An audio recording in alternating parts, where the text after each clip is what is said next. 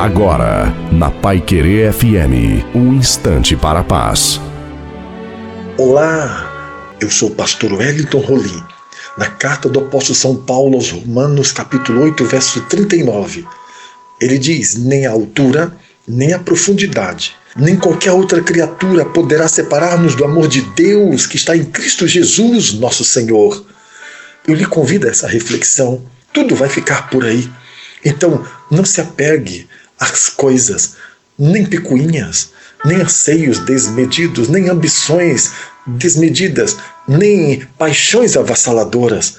Que nada intervenha nesta comunhão, nessa proposta de paz, de perdão, de cura. Isso é bom para a alma, para o coração.